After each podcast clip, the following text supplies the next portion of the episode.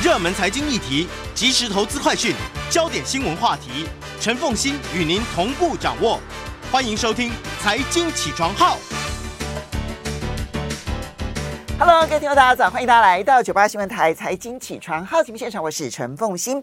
一周国际经济趋势，在我们线上是我们的老朋友丁学文。Hello，学文早。哎，凤馨，各位听众大家早安。来，我们先从《经济学人》这一期的关键字开始说起。对啊、呃，这一本《经济学人》杂志哦，它的关键字放在第八页、第九页哦。那这一次呢，有三十四个关键字，我们帮大家选读大概十四个关键字哦。第一个关键字呢是乌克兰水坝哦。六月六号，在俄罗斯占领的一座乌克兰重要水坝被炸毁后哦，数千个民众哦从水坝下游疏散。俄乌双方互相指控，对方才是炸毁水坝的元凶哦。那乌克兰总统泽连斯基表示啊，所谓的新卡霍夫卡的水坝被毁哦，已经造成八十个城镇和村庄被淹没。他把这个归咎于俄罗斯。那滚滚河水呢，正涌入所谓的德涅伯河哦。据说已经被对赫尔松市哦造成致命性的洪灾风险。那俄罗斯当然是否认哦，他有炸毁这样的水坝，并指责是乌克兰自己造成的。第二个呢，关键字是火车相撞哦。六月二号，印度东部哦，Odisha 的一个巴拉索尔哦，发生了三列火车哦在印度相撞的重大交通事故哦，迄今造成两百八十八人死于这场意外。事件发生的这个确实状况非常混乱哦。不过，根据这个媒体记者的说法哦，是号志异常，造成一列从加尔各答开往钦奈的所谓科科罗曼德快线哦，驶入了侧线，然后撞上一列货运火车，而车厢残骸造成另一列正经过事故现场，从印度的邦加罗往加尔各答的快线火车造成出轨哦，造成了这一次的事件哦。第三个关键是美国总统大选，六月八号。美国前副总统 Mike Pence 正式加入二零二四年共和党总统候选人的提名竞选。他的参选将检验共和党选民是不是对一位批评前总统川普的保守派候选人有兴趣。就在同一天，北达科他州的州长哦，Doug Burgum 哦，也加入了参选行列。在五月和六月初，一系列候选人宣布参选之后，包括前纽泽西州的州长哦，Chris Christie 哦，也宣布了参选。共和党的竞选格局大概已经确定，这会让目前的领跑者哦，川普非常不爽，势必让竞选充满火药味。最后的获胜者哦，会在明年十一月的选举中挑战民主党的拜登。第四个关键字，Apple。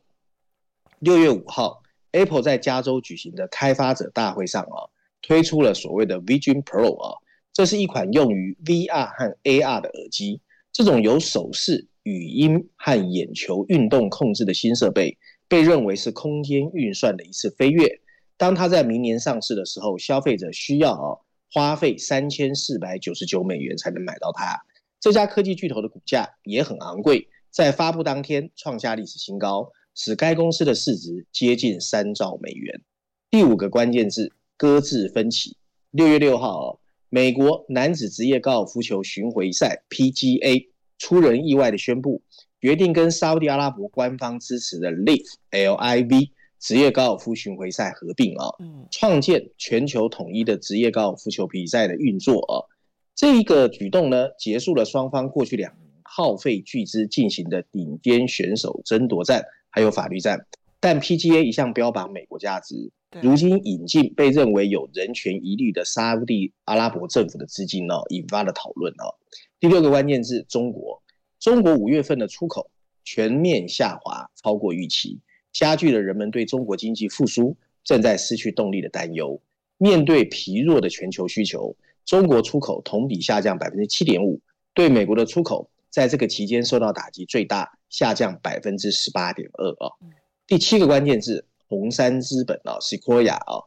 随着地缘政治紧张局势日益扰乱跨境的投资。美国创业巨头啊，呃，红杉资本突然宣布会把红杉在全世界拆为三家公司。明年呢，二零二四年的三月，红杉资本会剥离它在中国和印度的业务。他明确告诉投资人，经营去中心化的全球资本运作变得越来越困难啊。第八个关键字：加拿大矿业啊，全球第二大铜矿公司自由港啊，麦克莫兰公司。全球第一大铁矿公司淡水河谷，以及全球领先的综合矿业公司英美资源，这些矿业巨头正在寻求收购加拿大的矿业公司泰克资源，它的铜还有建金还有稀有金属的业务，但前提是它能够成功剥离它的煤炭资源。泰克资源呢，总部在加拿大的温哥华，是加拿大最大的一家集采矿、选矿和冶金为一体的多元化经营企业。在加拿大、美国、智利和秘鲁都拥有煤矿、铜矿、锌矿，还有油砂的业务哦。第九个关键字：澳大利亚。六月七号，澳洲央行将基准利率提高一码二十五个基准点，并再度警告可能需要进一步收紧政策，以确保通货膨胀回落到目标。这是继四月份按兵不动评估先前的升息效果之后，澳洲央行连续第二次会议升息一码。从去年五月以来，澳洲央行已经把它的基准利率调升了四百个基准点，成为这个国家近代史上最激进的一次紧缩周期。第十个关键字哦，大宗商品贸易哦，从俄罗斯入侵乌克兰以来，大宗商品货物的价格波动啊，已经对贸易商来说意味着巨大的利润。托克呢，这家公司在截至三月的六个月公布了创纪录的业绩，这个公司实现了五十五亿美元的净利润。是去年同期的两倍多。第十一个关键字：石油。六月四号，在维也纳举行的 OPEC 啊，同意把之前宣布的削减延长一年，到明年的十二月，二零二四年十二月。这一次的宣布削减了石油的产量，试图提振不断下降的石油价格。他们将在七月份把每日产量减少一百万桶。第十二个关键字：Microsoft 微软。六月五号，美国联邦贸易委员会啊。对微软开罚两千万美元的罚款，原因呢是微软旗下的 Xbox 啊，在没有经过儿童父母的同意下，禁止收集了在 Xbox 注注册账号的儿童的个人数据。第十三个关键是好莱坞。六月五号，全球最大的代表演职人员的工会啊，SAG-AFTRA 通过社交媒体公告，他百分之九十七点九一的成员投票授权。如果在六月三十号以前不能跟主要的电影公司、串流媒体和制作公司就新劳资合约达成意见，他们决定举行罢工。其实不过几天前啊，美国作家协会虽然跟美国电影电视制作人联盟达成了初步协议，但整个罢工行动看起来还没有完全结束。他的社交媒体的头像仍然显示罢工中。今天最后一个关键字啊，是 CNN。六月八号，有线电视新闻网 CNN 已经跟现在的 CEO。Chris Licker 分道扬镳，结束了 Licker 一年多来认为犯下了一系列失误的任期。在 Licker 下台的前几天，大西洋月刊刊登的一篇尖锐报道，报道了 CNN 内部某种骚乱的氛围。直播主持人和制作人纷纷表达他们对 CEO 领导能力日益加剧的不满和愤怒。嗯，所以他不纯粹是因为邀川普上节目而被换下来。而是内部的一些 执行过程当中其他的问题而被换下来的，其实跟台湾很像，各种事情都很多八卦，还有各种说法。好，不过这里面有一个我要特别请教一下学文，红杉资本啊，应该是你们这个领域当中领头的领头羊哦，他要拆分把中国业务跟印度业务拆分出来，然后其他的就是他等于是中国、印度以外的这些创投业，他这样拆分的。合理性在吗？你觉得合理吗？对，其实哦，如果有在大陆跑的人，一定都听过 Sequoia 红杉哦。对啊，红杉其实在中国非常的活跃哦。不过，其实台中国大陆的创投产业跟台湾有点不一样。台湾的创投产业呢，大部分哦，就是台湾的，譬如说金控啦，有钱的人、有钱的企业投给一个管理公司，然后在台湾投资新创嘛。这是我们对创投的了解。中国因为过去二十年改革开放啊，它的创投有三种。第一种是美国人的钱，叫红筹资本，然后委托给在中国的一个团队去投资中国的企业，可是他通常会要求你回到美国或香港去上市，叫红筹结构。嗯。第二种是中国的这种暴发户啦、有钱人啦，投给中国的团队，然后通常呢就是会在中国做一些 pre-IPO 的项目。嗯。那另外还有一种是属于那种跨国企业。他可能呢，也在中国做一些投资银行业务，顺便做一些业务。前阵子不是有个华兴资本，它就是投资银行的背光这一种的。OK，那红杉资本它我们很所以我们就是，所以我们稍微休息一下，马上回来节目现场。欢迎大家回到九八新闻台财经起床号节目现场，我是陈凤欣，在我们线上是我们的老朋友丁学，也非常欢迎 YouTube 的朋友们一起来收看直播。好，那关键字当中的红杉资本呢，拆分为三家公司：中国市场的、印度市场的以及。中印以外的市场的，那么因为学文是这方面的内行人呢、所以我特别让他让大家了解，就是说中美的资本结构当中，现在所面对的地缘政治问题，他们现在如何的应对？好，你刚刚提到了，其实在中国大陆这一些创投大概分成三大类：美国资本，但是找中国的管理者，对不对？哈，那呃，另外一类就是中国自己的管理者，也是中国自己的资本，然后第三类是跨国公司，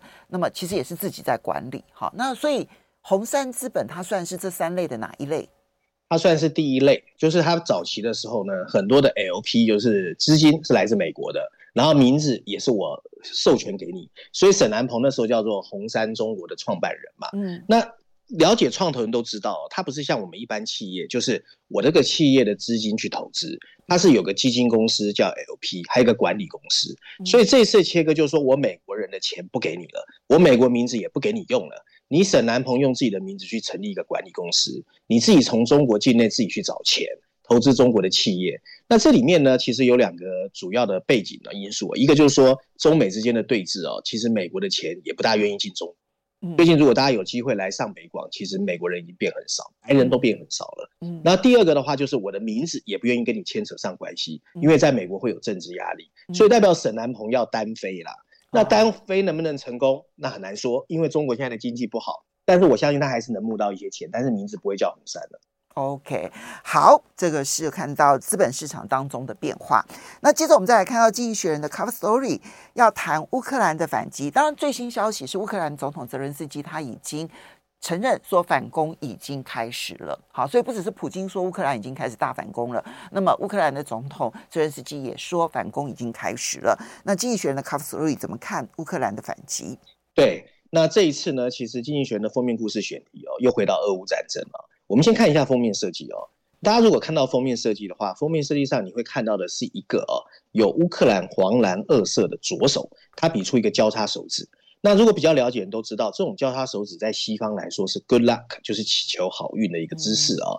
那走势的左上方呢，有三个黑色大字，写的是乌克兰的反击哦，就是刚才凤馨提到的乌克兰准备开始反击哦。那这次经济学用了五篇文章，分别在序论第一篇第十一页、十七页的 briefing 板块哦，这次有三篇文章都是写跟乌克兰有关的，还有二十五页的亚洲板块奔燕专栏啊，也有一篇文章在解析这个话题。那文章一开始就说。其实早在十多天前呢，乌克兰军队曾经内部就发布了一段视频呢。视频中我们可以看到，乌克兰军队请求上帝保佑他们的神圣复仇。事实上，过去几个礼拜哦，乌克兰部队已经开始在长达一千公里的前线进行各种的部署。现在啊，乌克兰正在加大强度测试俄罗斯的防御底线，甚至在东部和南部的一系列阵地。对俄罗斯占领者发动一些零星的攻击哦。六月六号，卡霍卡夫大坝的炸毁事件，如果真的像西方媒体说的是俄罗斯破坏的，那俄罗斯已经开始感受到这种防御的压力。未来肯定还会有类似的零星事件发生。重点是主力部队看起来还没有投入战斗，整个相关的行动哦，有可能持续到今年的夏天。然而，未来几个礼拜发生的事情，不但会影响乌克兰本身的未来。也会影响整个欧洲，甚至全世界的安全发展。整个俄乌战争的关键时刻已经来到。经济学认为，乌克兰的任务啊，是向普丁还有他的同胞，甚至全世界表明，俄罗斯最后还是没有办法获胜。这次入侵从一开始就被误导了。俄罗斯没有办法打败乌克兰，还有击退西方阵营的支持者。克里姆林宫的最佳选择是在俄罗斯遭受更多的损失之前主动放弃。可是，这不是一项容易的任务，失败的风险刚刚开始存在。但还好，乌克兰有着惊人的决心，以及西方出人意料的始终支持，才让现在的反击有了希望。现在需要的是更强而有力的外交和军事的支持，也需要西方做出明确的承诺，也就是在未来几年会继续支持乌克兰。这就是为什么现在非常的关键。俄罗斯经过几个月的动员，已经补充了军火的供应，俄罗斯人得到了很好的增援。让我们先想象一下啊，最坏的状况。最坏状况是什么呢？那就是乌克兰的反攻逐渐结束，他的军队的部署显然不足，甚至最后因为战略的过于谨慎，没有产生一定的影响力。如果真的是这种比较坏的情况发生哦，那就是整个西方世界的一个失败。尽管俄罗斯军队在长达几个月的占领战斗中表现不佳，但他跟乌克兰的军队比较起来，目前看来不落下风。反击不成，只会让敦促乌克兰停止战斗。并开始对话的声音越来越大，而对普丁来说，这已经算是胜利了。即使没有像他希望的全面胜利，但仍然是普丁可以接受的成功。即使乌克兰没有回到普丁的统治，俄罗斯仍然成功削弱了乌克兰。事实上啊，北约和欧盟已经开始在相互指责。而在美国，随着美国总统大选的临近，支持乌克兰的声音开始被资金浪费的压力压过，更不要说在欧洲，确战者越来越多。但最后结果也可能会完全不一样。我们另外想象一下，那就是俄罗斯输了，他们的军队跑回了俄罗斯本土，这对普京来说会是一个严重的挫折，因为他已经失去了超过十万以上的军人的生命，花费了价值数百亿美元的军事装备，更不要说他跟欧洲和美国的经济关系已经破坏，俄罗斯变得一无所有。最有可能的结果啊，经济学认为是介于以上两者之间，也就是说呢，随着夏天的过去。乌克兰可能会在两个主要地区逐渐击退俄罗斯人，并拿回部分的领土，但仍然不会引发俄罗斯的全面崩溃。第一个拿回来的就是顿巴斯，另一个呢就是向南连接俄罗斯和克里米亚的路桥。大坝的坍塌已经威胁到了它的洪水，大量的俄罗斯军队可能会被切断或者被俘虏。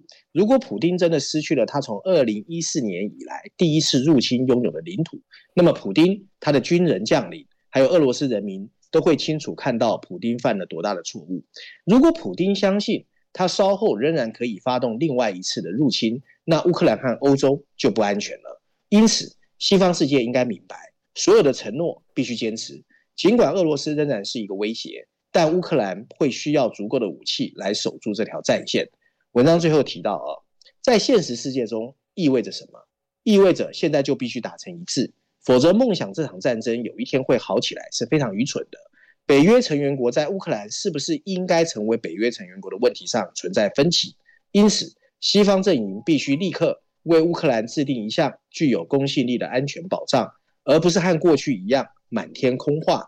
现在，乌克兰最担心和普京最希望的就是西方退缩，不再关注乌克兰。只有成功的反攻和可信的安全承诺，才能让俄罗斯人意识到。普丁的战争是徒劳无功的，他永远不会成功，除了失败，他只能失败。经济学人大概是这个俄乌战争开战以来这样最坚定的乌克兰的拉拉队这样子哈。然后他真的对，真的真的真的，所以呢，我们就要来观察。我相信未来这两个礼拜就是俄乌战争最关键的时刻点，战场上的一切将会决定谈判桌上面的划分会是一个什么样子的一个局面，所以我也感受得到这这两天其实西方媒体有非常的焦躁这样子，因为很担心这个反攻会不会成功，因为他们已经押注太多了，而他们没有太多的时间。就我觉得乌克兰在这个时候的反攻，其实多多少少背后是有西方的压力在的，因为西方需要他证明他有反攻的能力。哎，其实这这啊。当当然了，从二月二，从去年的二月二十四号开始，这就是一场悲剧了哈。好，来，接下来我们再来看到你挑选了《伦敦金融时报》的一篇社论，去谈就是对于中国大陆的经济提出建言。对，呃，其实风心，你知道我最近也有回中国嘛？其实中国的经济哦，真的比外面看的还要糟糕哦。嗯，所以这篇文章，我觉得《伦敦金融时报》应该也有记者这个 group 啊，最近有来中国啊。所以它的标题啊，直接在社论上写的是“中国正在摇摇欲坠的经济增长”。我这边先打个岔，所以你认为他的建议是合理、有效而且正确的，对不对？好，好，OK。对，就是那个氛围真的不大好。嗯，跟以前呢，过去二十年看到的中国不大一样。我知道最近很多人也开始回来大陆观光旅游干嘛的，我想大家感觉应该跟我一样哦。嗯，然后补充标题写的是地方政府债务哦，需要尽快重组，来避免中国也出现一个失去的十年。所以这话讲的蛮重的哦。嗯，我们来看看《伦敦金融时报》看到什么啊？文章一开始说，中国的经济反弹正在步履蹒跚。J.P. Morgan 的董事长 Jamie Dimon 已经慢慢变成不是唯一一个看坏中国经济的人。Dimon 最近参加了上海银行峰会，发表了谈话。他说：“中国年轻人的失业的比例之高让人担忧。”他还补充说：“经济发展的不确定性，在某种程度上而来言而言，是中国政府自己造成的。最新的一个放慢迹象啊，出现在所谓的高频经济数据中啊。”所谓高频经济数据，凤馨应该还记得，就是一些年轻人移动的一些数据啊。但中国经济面临的结构性挑战更严重，而且充满持续性。过去数十年推动中国贸易和投资繁荣的改革开放，正在让位给习近平领导的国家安全还有严格的控制。习近平发布了一个广泛的所谓国家安全概念啊，里面包含了经济、社会、文化在内的十六个被定义在国家安全范畴的这个内容。已经取代了曾经激励北京政府的经济增长主义。有一些分析人士认为，中国正在进入所谓的“高原中国”时代，这是一个会持续很久，从二零二三年的官方目标百分之五左右，一直维持在个位数的低经济增长的一个水平啊。有充分理由相信，转变成为一个生产力低下的超级大国 （superpower） 很可能已经是中国躲不了的命运。凭借它庞大的规模。它仍然可以为全球经济扩张做出贡献，不过会逐渐低于国际货币基金组织 IMF 今年本来预测的对全球百分之三十五的经济增长贡献率。这种情况会产生非常深远对全球的影响。最明显的是会削弱中国作为亚太地区火车头的作用。国际货币组织 IMF 就预测，今年亚太地区会贡献全球经济增长百分之六十七点四，而增长放慢的中国加上中国企业的内卷。将会依赖中国内需市场的西方跨国企业造成很大的伤害。在这样的变化之下，评估中国经济脆弱的深层次问题就非常重要。拖累经济发展的很大一部分来自疲软的房地产市场，还有数千家地方政府融资平台的债务困境。这些融资工具在过去十年中为中国投资驱动的经济增长提供了最主要的动力。重振房地产行业真的不容易。四月份。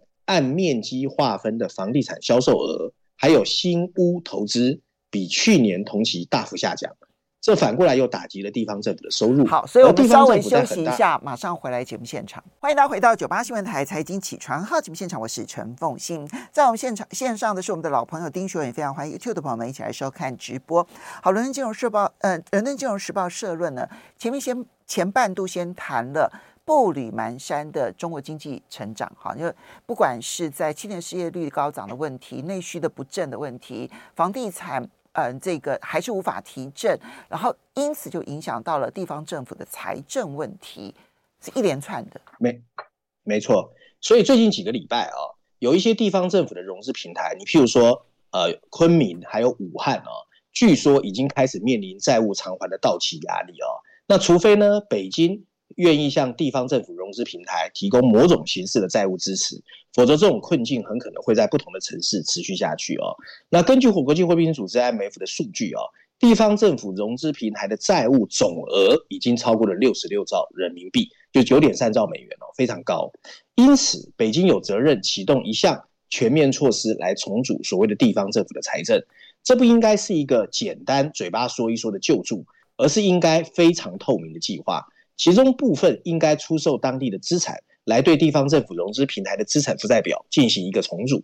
这样的路线非常容易遇到当地政府的阻力。不过，如果不做这个事情，中国可能会陷入整整一个世代低于全球标准的经济增长。文章最后提到，中国还需要重振民营部门哦，特别是近年来受到监管冲击的科技企业，来帮助年轻人创造就业机会。因为现在据照数据来看，他们有百分之二十处于失业。即使只是部分的这些措施，也有助于北京让中国经济走上一个可以永续发展的经济增长的轨道。可是如果不这么做，中国可能会在政府日益加强的控管下，慢慢扼杀中国的经济复兴的道路。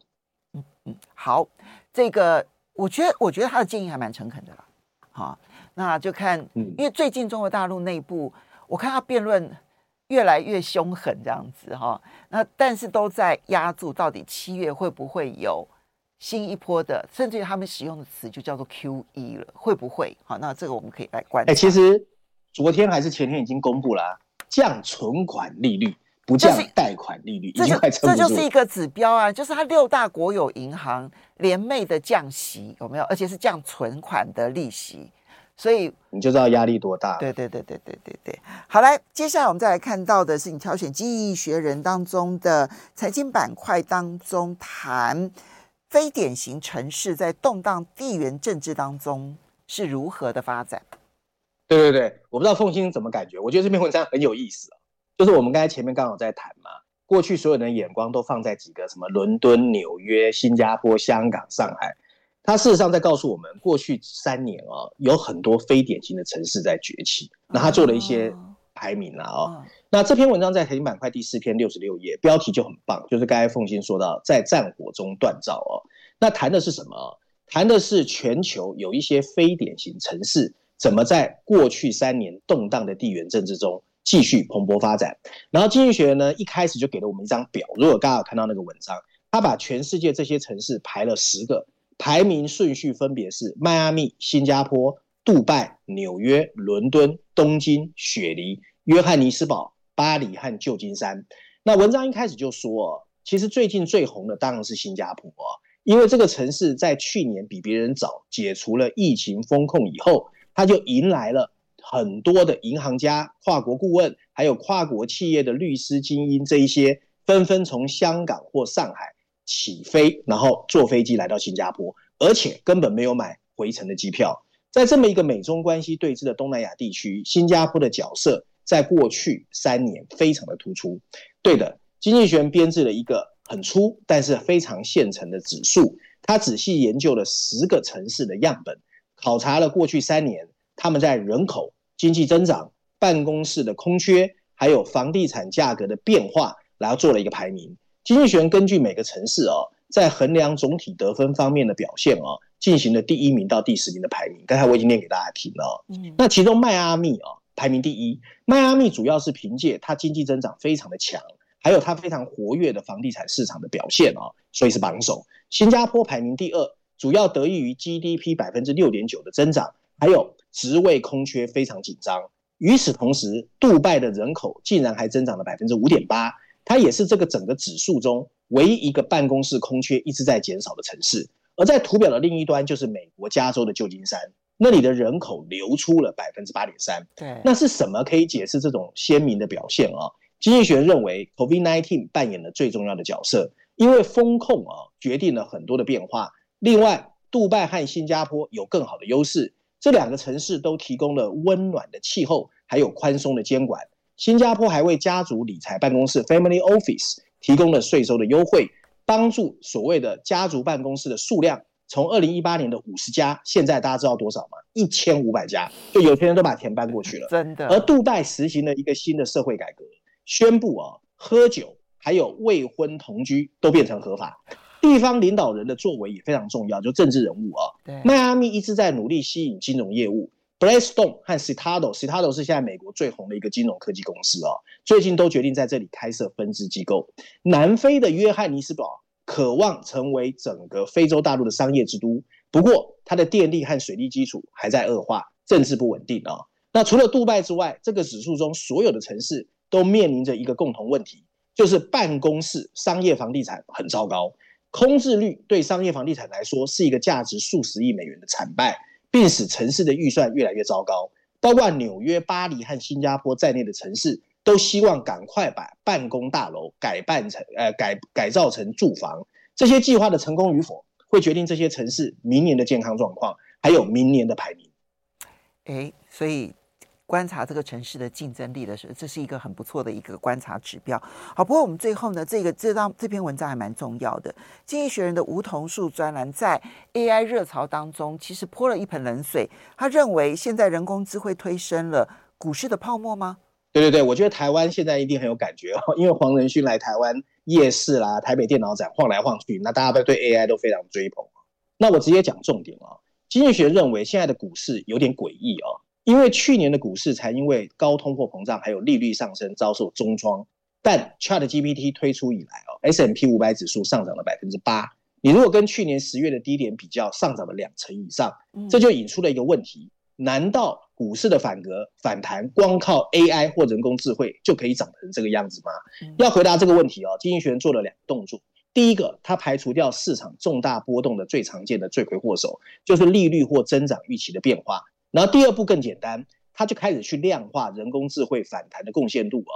然后他分析估计哦，S&P 五百指数有十四家企业跟 AI 的敞口是比较强的。其中包括 Google 和 Microsoft 这些科技巨头，也包括像 Arista 还有 Net APP 这些数据中心的提供商，然后把 NVIDIA 的飙升跟其他十三家拥有人工智慧敞口的企业的市值加总，可以发现这一波股市反弹，他们贡献了百分之七十三。结论就是哦，人工智慧科技股的繁荣已经超过了一般的科技股涨势。去年十一月，S&P 五百指数成分股的平均本益比是二十七倍。与此同时，大家可能很难想象，人工智慧的平均本益比从四十三倍跃升到现在的七十七倍。经济学认为，投资人对于 AI 过于兴奋，互联网曾经也产生了新一波的科技公司，它也为全球各地的经济体掀起了生产力提高的浪潮。不过，大家回头去看，当时这种情况是发生在股市先破裂之后，他们往往会导致股市投资者先血本无归。很明显，现在压住人工智慧的投资人必须评估现在的炒作合不合理，对全球不管你是谁都一样。好，所以他并不是不看好 AI，对不对？他纯粹只是因为觉得这一段期间 AI 的相关概念股涨太凶了，涨到超乎了他在短期之内所能够创造的获利，而最终可能会因为一场泡沫让投资人。损失惨重之后，他才开始出现真正的成长。对的，好，这是我们所看到的《经济学人》的乌鸦是，对啊，这是乌鸦，但是但是要小心注意哦，因为这这种情况在科技新技术引进的时候呢，是非常常见的一种走势方式。所以呢，那么投资 AI 呢，长远。还是看好的，但是短线上面有没有泡沫的疑虑？其实有各种比较的方式的本益比啊等等的哈。好，我们要大家谢谢我们的老朋友丁学文带来的这几篇文章，也不要忘了，大家可以上 Pocket 新天地康乃馨的馨都可以听得到我们在跟谈跟学文这对谈的这些内容。谢谢大家。